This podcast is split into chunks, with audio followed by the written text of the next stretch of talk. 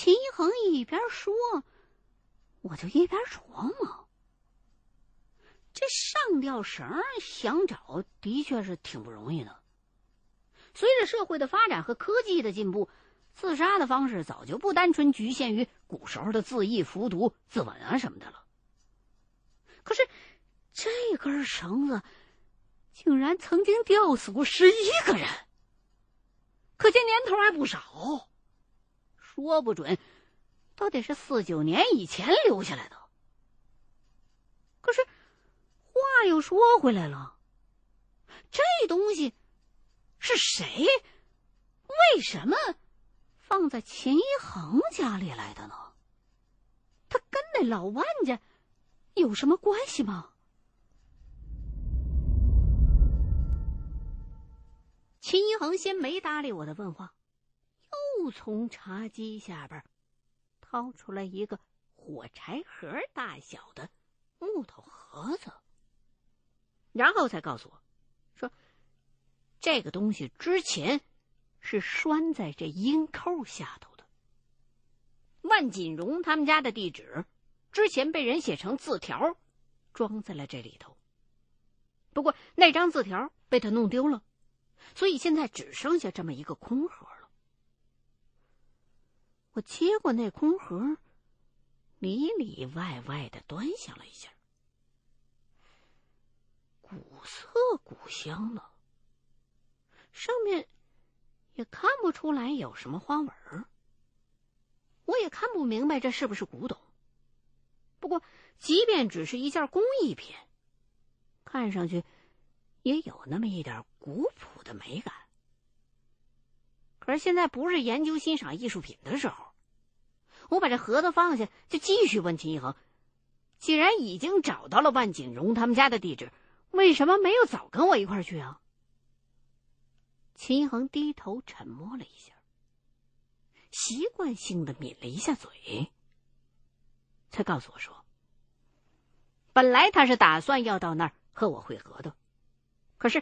他之前先去查看了一下这个银扣的来历，因为这银扣太稀奇了，上头带着三条命的就已经是很稀少的了。这种上头带了十一条命的，恐怕得很久才能出现一个。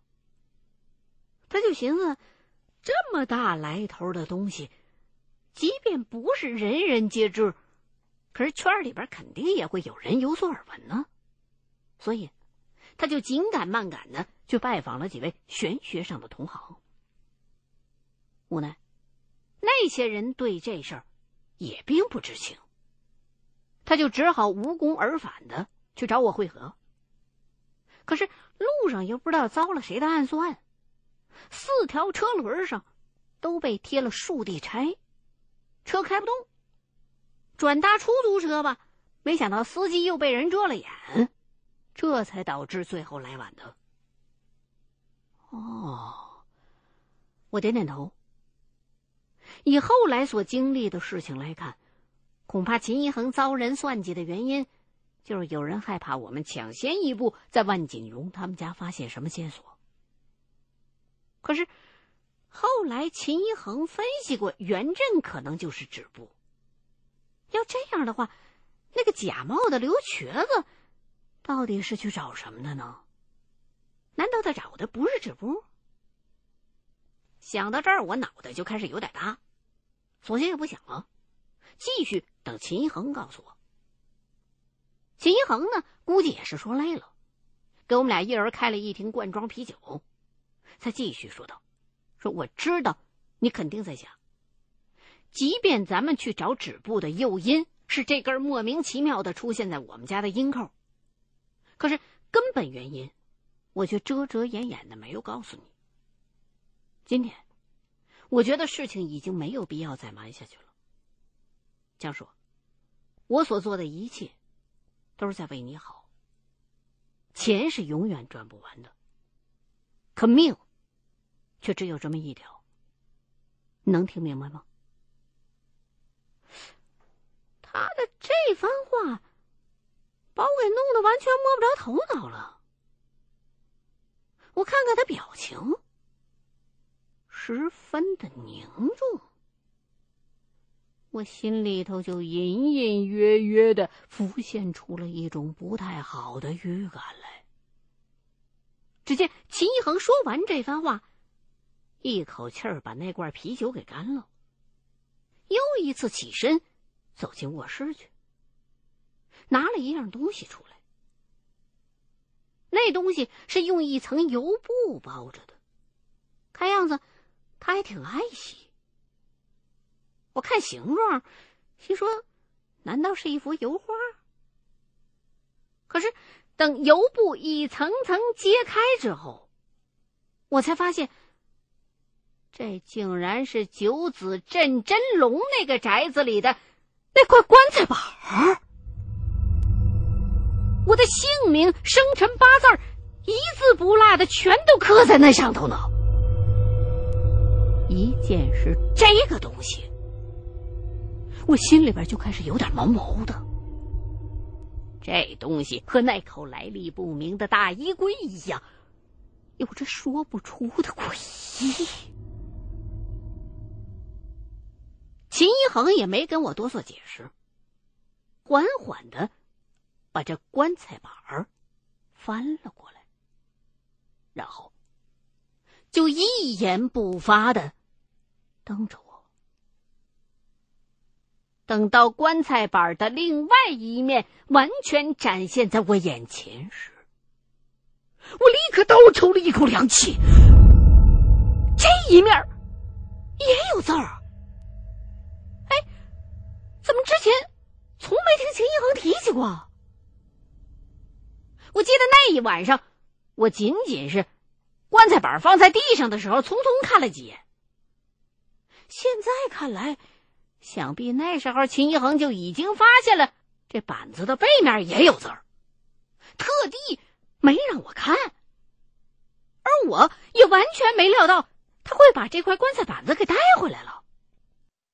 当我看清楚这块棺材板背面的字儿之后，就沉默了，大脑当中一片空白。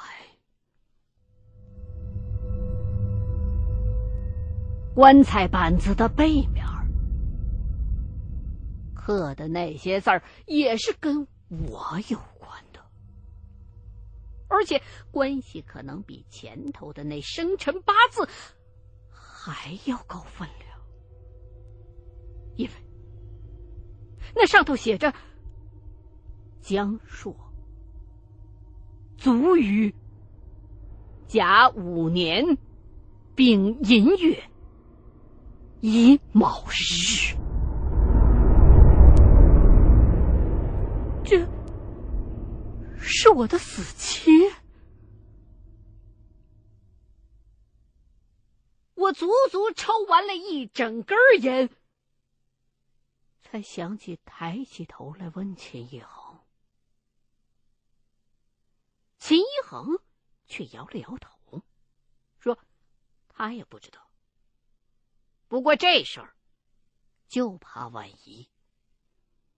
那个九子镇真龙是高人布下的局，为什么非要引咱们俩去破？我也看不出个端倪，所以我一直没有告诉你这件事儿，就是怕你多心。因为谁也不能确定这死期是真的。可即便如此。我们还是有必要要查下去。我也清楚这是一次赌命的勾当，但如果要是不赌的话，教授，你很可能就真的把你的命给输掉了。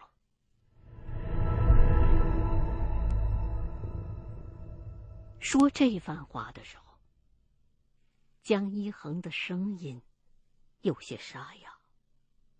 也不知道是不是最近烟抽的太勤了，反正这会儿的功夫，我们俩的烟谁都没断了。我平复了一下情绪，然后对秦一恒说：“照这上头的日子往下算，我还能活两年，但这并不一定就是真的。万一只是哪个神经病的恶作剧呢？另外，你告诉我这块棺材板子的事儿，是不是希望我跟着你一块往下查呀？秦一恒点了点头，说：“其实他想过了，如果这事儿不告诉给你，恐怕以后那些不赚钱的宅子，你是肯定不会跟着我再去了。”说到这儿，秦一恒就笑得很无奈，又拿起那本笔记本，指着上面的数字，告诉我说：“这个我已经想了很久很久了，觉得。”这些表示时间的数字后面的那些，应该是坐标。我试着用谷歌地图搜了一下，位置就在南部的一个省会城市。那边近期正在动工一个很大的地产项目。如果我的判断无误的话，这个坐标指向的，就是那个楼盘。我觉得秦一恒的这个推断倒是有可能，可是这么一来，却又有一点说不清了。如果这真的是个地理坐标，那又会是谁刻意的留在宗祠的墙上的呢？上头那时间又是什么意思？在那个未来的时刻，会发生什么？秦一恒，却也只是摇头，说：“希望你尽快可以跟我去看一看，大不了路上再打探有没有靠谱的可以下手的宅子，捎带着收几个。”他这话说的我挺不好意思的。这一切现在看来，明明都是危及我生命的事情，弄得却好像是他求着我去一样。居然还用收宅子来诱惑我，我不由得灌了几口啤酒，心中感慨：现在像秦一恒这样靠谱的真朋友，真是太少见了。所以我当即就跟他约好，小休几天，然后就动身去坐标上的那个地方去看看。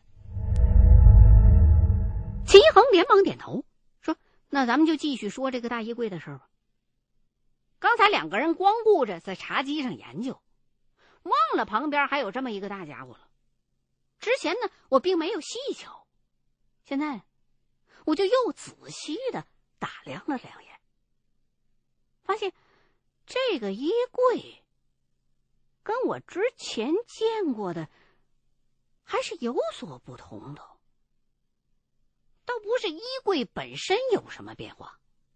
而是衣柜上缠着的那些厚厚的透明胶带都没有了，也不知道是秦一恒在我来之前就给撕下去了，还是送来的时候就没有。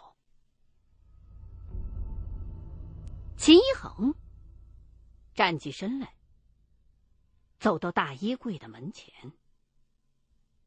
然后又回过身来，冲我点了点头。伸手就要去拽那衣柜门我心里边就有些慌。我记得上回那衣柜里边的东西让他都晕菜了，这这回这大衣柜又是来历不明的出现在他们家里边，万一要是有人设计想要害我们的话，里边指不定有什么呢。想叫他住手，却见他神色自若。难不成他之前已经开开过了？我看他胸有成竹的样子，就只好也闭上了嘴。随着一声难听的“吱呀”一声，两扇衣柜门被秦一恒缓缓的拉开了。我也迫不及待的走上前去，想看看这大衣柜子里边究竟装的什么。打眼往里边一瞧，我就愣住了。这，这是元贞。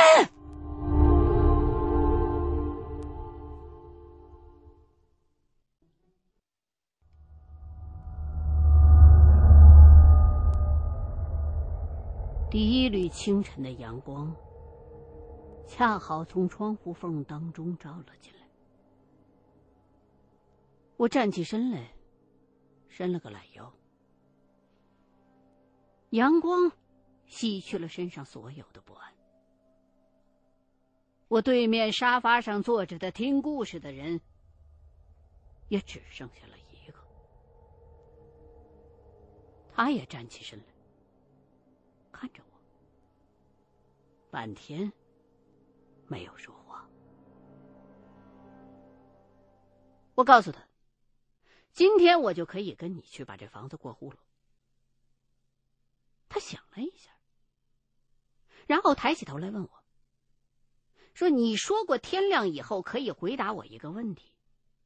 那么，我现在想问的问题是：你手里边那相机里边拍的，究竟是什么？”我笑了，说：“我讲过，我要看心情。很抱歉，我现在没心情回答你的问题。”他嗯了一声，就继续问。如果我也可以回答你一个问题呢？比方说，我们之前为什么会动手打起来？我就回复他：如果你想问故事后边的内容，很抱歉，现在天已经亮了。如果你想听，你就要等下一回机会，而且不能跟我讲条件。我知道你给了其他那两个人好处。想合演一场引起我好奇心的戏，这个我用脚趾头都能猜出来。他就冲我比划了一下大拇哥。我在报纸上见过有关的报道，有人用类似的手段骗了一伙人去，结果那群人都被割走了人体器官。这是我没想到，你这次竟然没有下手，而且你讲的这些故事。真的挺好听的。如果我没猜错的话，这屋子里边还有你的同伙。只是他为什么也要照相啊？另外，你们有什么高科技设备，可以鉴别出谁是警察吗？我不置可否的冲他笑了一下。你是警察啊？他点了点头。如果你不是器官贩子。那，你是想说？我也点了点头，看了看手上的相机，心里头暗骂：“妈的混蛋，你究竟是想让我拍什么